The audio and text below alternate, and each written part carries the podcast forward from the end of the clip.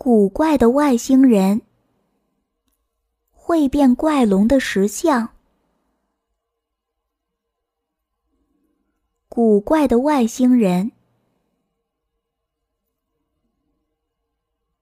有一个蓝精灵，每天晚上都趴在窗台，仰望满天的星星。他的名字叫梦梦，他常常想象。自己飞到了遥远的太空，他好想到那些神秘又陌生的星球上去。有一天，他突然说：“我一定要实现我的梦想。从今天起，我就要开始努力。”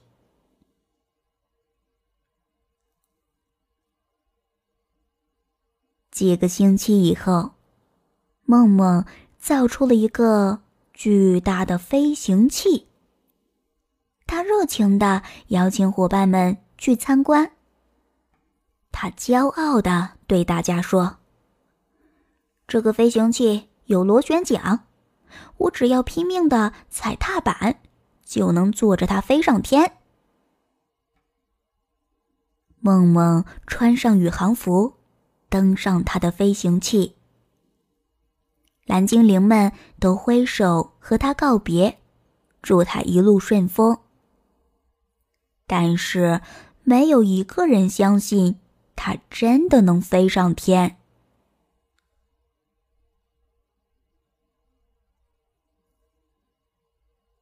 螺旋桨开始转动，越来越快。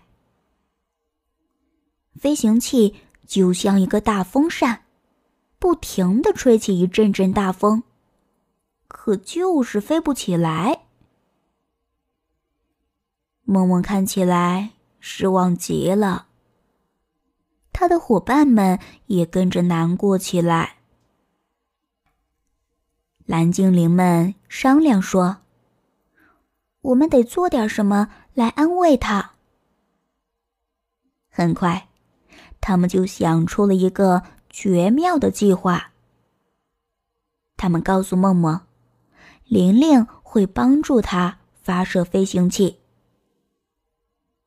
蓝爸爸递给梦梦一个杯子。长途旅行之前，你先喝杯覆盆子汁吧。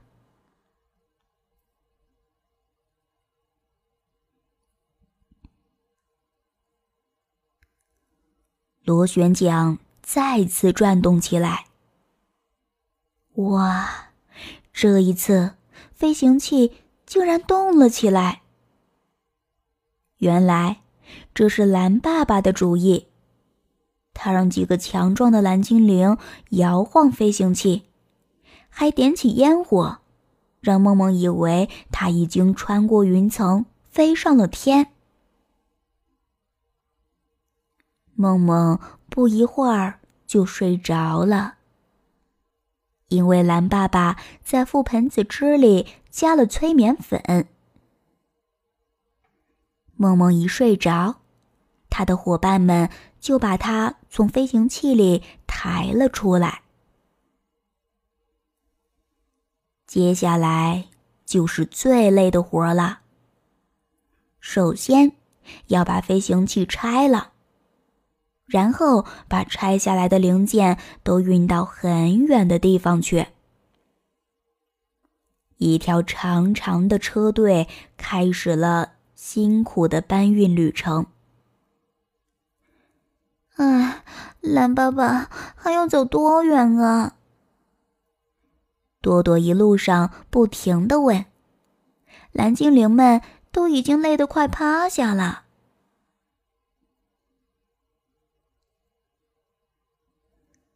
蓝爸爸指着远处的一个火山口，大声说：“快看啊，我们就快到了！要重新让飞行器立起来，蓝精灵们又要开始拼命干活了。”蓝爸爸对大家说：“等你们干完活儿，就喝下这种药水，它非常神奇。晚上，梦梦在飞行器里醒了过来，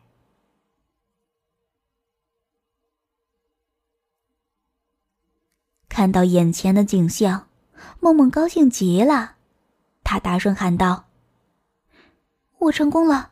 我到了另一个星球！”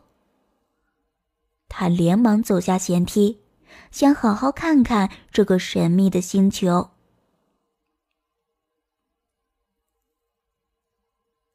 突然，两个可怕的外星人挥舞着长矛冲了过来。梦梦吓坏了，连说话都结巴了。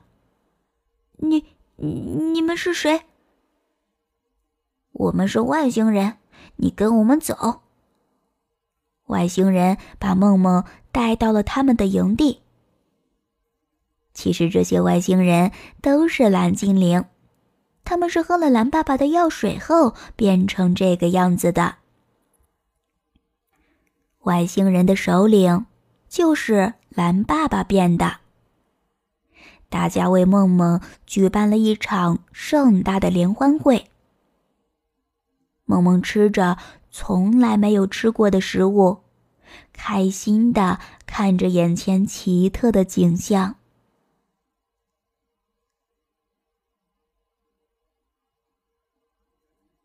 要睡觉了，梦梦说：“你们的星球真好，我想住在这里不走了。”天哪，这可是蓝精灵们没有想到的。但是，很快，他们就想到了一个主意。外星人对梦梦说：“如果想住在这个星球，”必须经过一系列的考验。第一个就是蒙上眼睛，用长矛投靶。看起来是不可能投中的，但是梦梦的好运气帮了他大忙。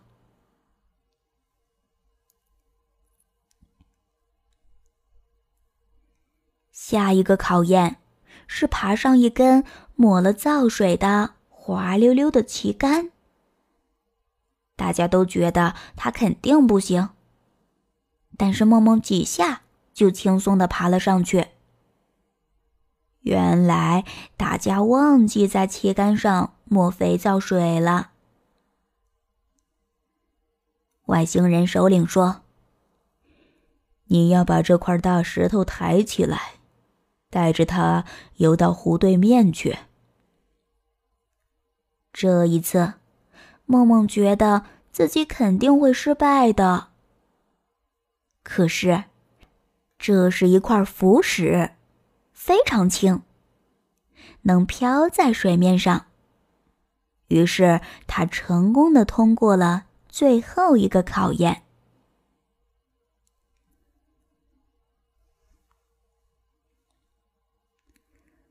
外星人向梦梦宣布。他可以留下来，还给他安排了工作：出去寻找食物、做饭、洗碗、扫地、挖盐矿，还要服从所有外星人的命令。而且他只能睡在一张满是尖石子的床上。梦梦听完之后，对外星人说。我想，我应该回家去了。我的伙伴们肯定在担心我呢。外星人都很高兴，在他临走时敬了他一杯酒，祝他一路顺利。喝了酒的梦梦又睡着了，外星人都变回了蓝精灵，他们又把飞行器搬回村子。一切都恢复到了原来的样子。梦梦醒来，一见到伙伴们，就兴奋地讲起自己的经历。完全没有想到，他见过的外星人其实就是眼前的这些伙伴们。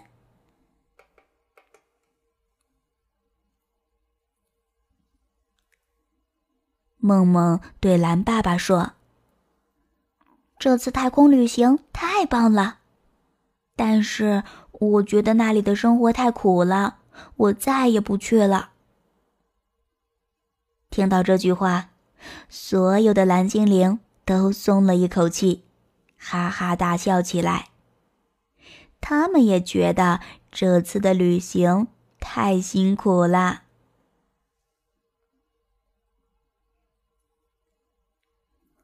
会变怪龙的石像。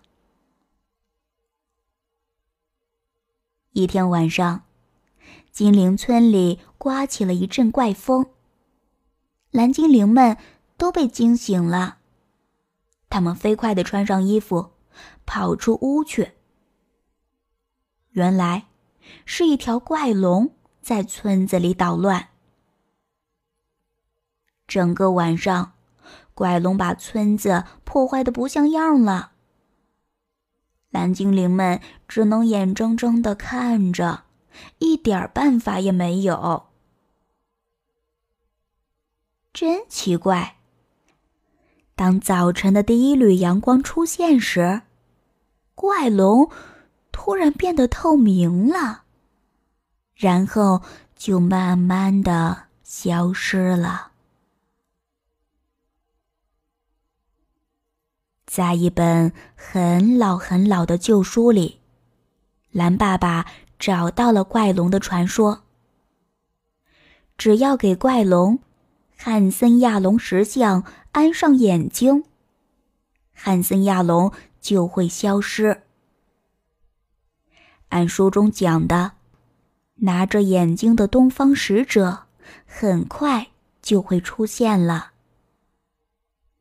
蓝爸爸说：“我们得赶快找到东方使者，要不然怪龙每天晚上都会来村里捣乱的。”蓝精灵们向东出发，去寻找神秘的东方使者。这时。传来一阵柔和的音乐声。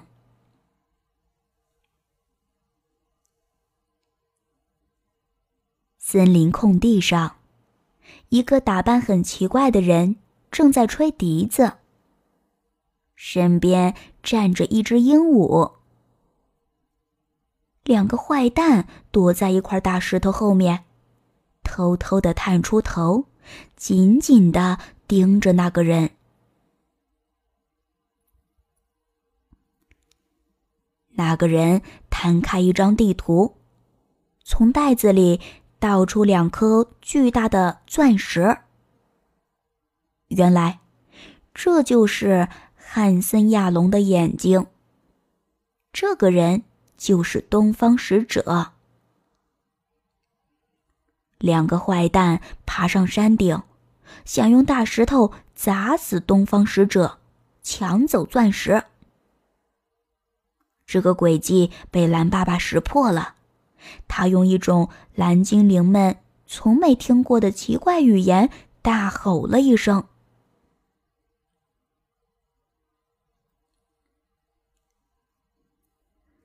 大石头轰隆隆的滚下来，东方使者刚好躲开了。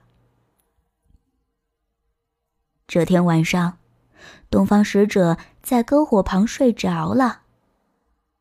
两个坏蛋又想出了一个坏主意，悄悄地朝东方使者走去。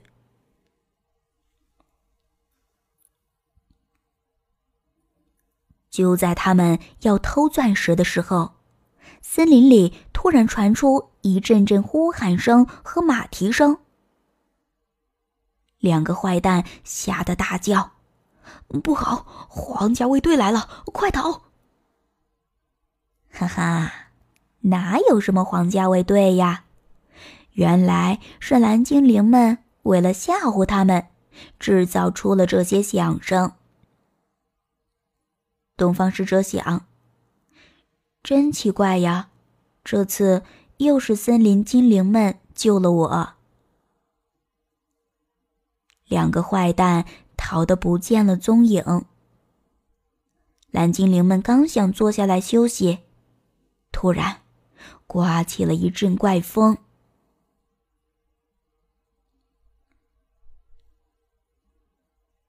汉森亚龙现身了。东方使者走过去，挥舞着手中的钻石，冲他喊道：“回去吧，汉森亚龙，明天我会去帮助你的。”第二天，东方使者沿着地图上的标记，来到一个山洞前。一块高大的石头耸立在山洞门口，挡住了他的去路。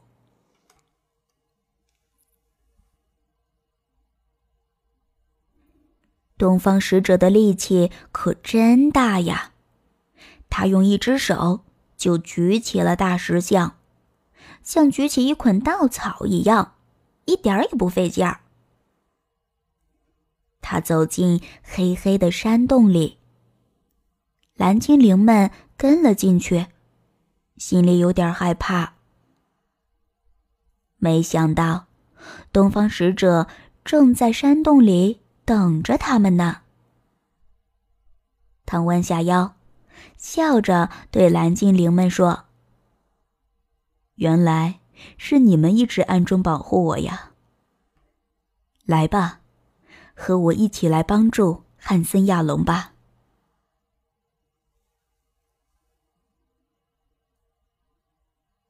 一条漆黑的走廊尽头，有一间大厅。大厅正中间摆着一尊汉森亚龙石像。东方使者说。只要给汉森亚龙石像安上眼睛，汉森亚龙就不会再来捣乱了。他递过钻石，说：“给可爱的蓝精灵们，请你们给汉森亚龙石像安上眼睛吧。”蓝爸爸鞠了一躬，说：“这真是我们的荣幸。”蓝精灵们抬着钻石，使出全身的劲儿，顺着龙背往上爬。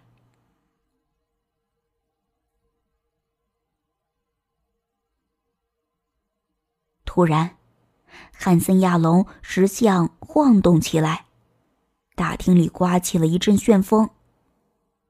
东方使者着急的说：“快，天快黑了，汉森亚龙要醒了。”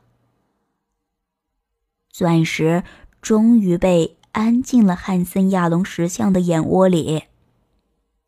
旋风立刻停了下来。东方使者高兴地说：“太好了，汉森亚龙再也不会来捣乱了。”大家开心的走出山洞。东方使者要走了。蓝爸爸又对他说了几句话，用的还是蓝精灵们从没听过的奇怪语言。聪聪好奇的问：“蓝爸爸，您是从哪儿学会这种语言的？”蓝爸爸微笑着回答：“哦，聪聪，那是另一段故事了。”